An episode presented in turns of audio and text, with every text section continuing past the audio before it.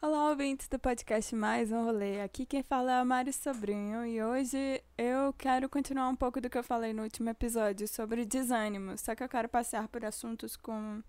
e conversar com marketing digital e falar um pouco sobre ansiedade pré-show e também sobre medo da exposição. É, eu deixei claro no último episódio que eu estava desanimada com mídias sociais porque é cansativo, é exaustivo é, você abrir o seu feed e ver as pessoas daquele jeito e não ver, saber que você não está vendo coisas também, porque o logaritmo, o algoritmo, entendeu? Aí é exaustivo para mim, eu estava sentindo esse mal-estar.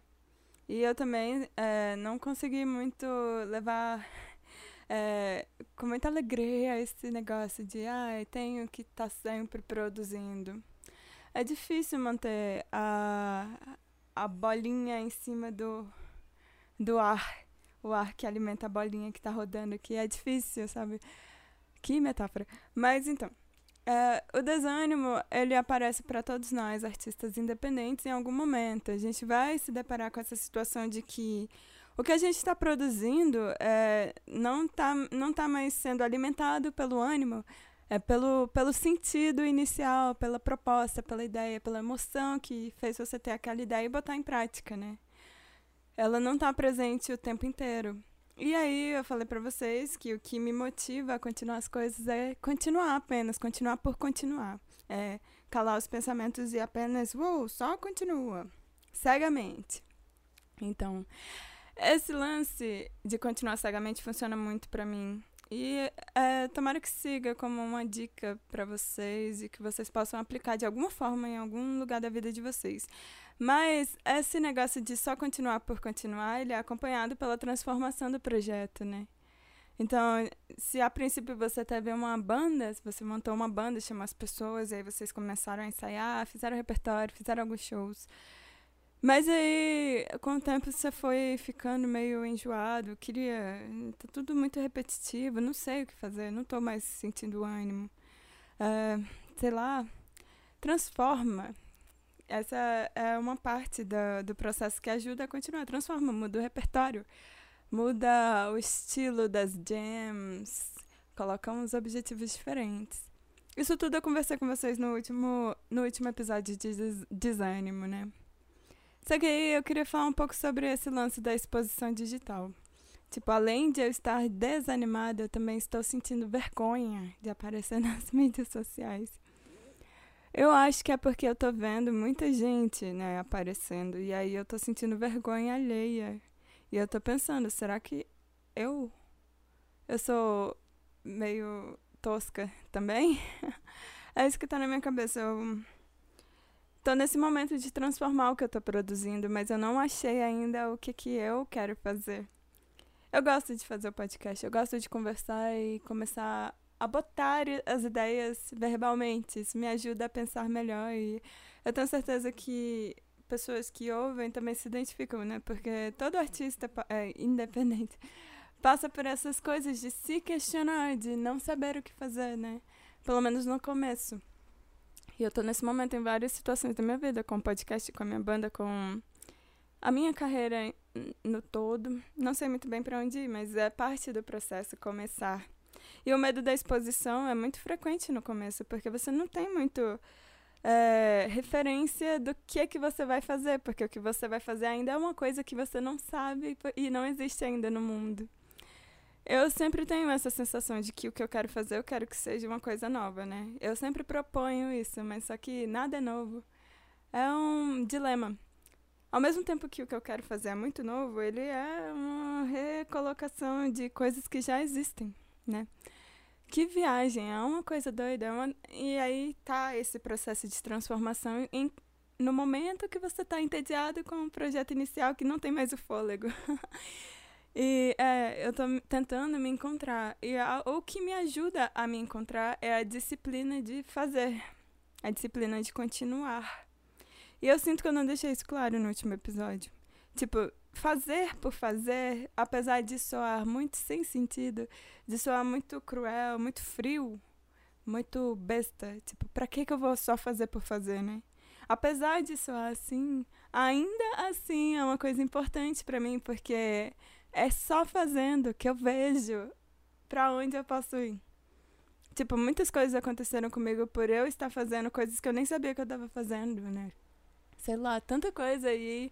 Eu acho que a música foi um grande acaso, como profissão. Foi um grande acaso por eu estar fazendo coisas que eu não sabia, eu não estava prestando atenção que eu estava fazendo e de repente eu tô aqui. Sei lá, isso já é outra viagem, né? Bom, eu queria falar um pouco sobre o meu medo de exposição, porque é muito difícil estar nesse momento em que eu não sei o que fazer, porque eu tenho medo de ser ridícula, né? Eu tenho medo de ser zoada, eu tenho medo de estar passando vergonha. Eu tenho medo de assistir esse episódio daqui a 10 anos e pensar onde é que eu tava com a cabeça, né? Porque que. Então, mas daqui a 10 anos eu vou estar fazendo alguma coisa que tudo isso que tá acontecendo agora vai me levar para lá, né? E aí, sei lá, outra viagem.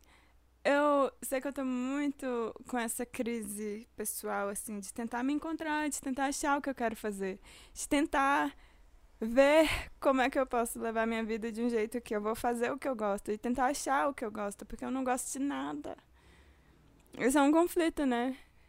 Eu não gosto de nada, nada. Eu não gosto de nada tanto. Acho que.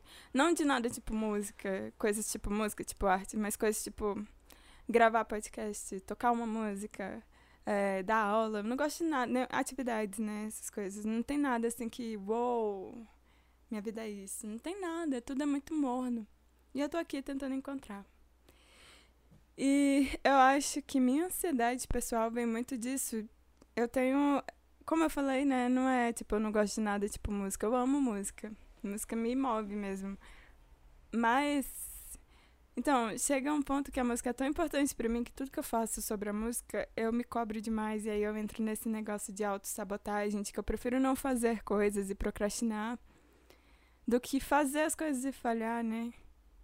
Ah, é, é doido isso. Um, isso me paralisa de estudar, me paralisa de publicar vídeos no Instagram, me paralisa e em todos os aspectos que eu deveria estar tá fazendo e que eu deveria só continuar cegamente, não deveria me bloquear desse jeito, mas a ansiedade está presente aí, a ansiedade sempre me consome antes dos shows, por exemplo. Eu fico essa semana, no, hoje é quinta, no sábado tem show. E eu já tô sem dormir. Eu já tô tremendo, eu já tô com frio na barriga. Eu tive diarreia segunda-feira. Entendeu? Medo, medo, medo, medo, medo. Que, que, que, que que eu não sei curar, mas eu, eu tenho consciência. Acho que essa, essa, Isso é muito importante, né? É uma coisa que eu não sei explicar muito bem, mas eu sei que tá aí e aí a gente luta. E para mim, de novo, vou repetir as coisas que me ajudam a lidar com isso. Além de falar em voz alta, é, é continuar, independente do medo, independente de qualquer coisa, das vozes da minha cabeça que estão me impedindo de fazer coisas. E esse podcast é um ótimo registro para mim mesma, para saber daqui a uns anos, quando eu tiver alguma noção do que está acontecendo comigo, quando eu tiver consciência, eu vou olhar e vou ver. Que ridícula. Não, para. Por que você está fazendo isso? não, mentira, enfim. Gente, é isso. Não deixem nada paralisar vocês, mas se paralisar, tenta não deixar. Tipo assim, não precisa ter medo de nada, de ser ridículo, de, de nada. Eu acho que o importante é continuar e aí a gente descobre tudo no meio do caminho. Descobre no processo. Tchau.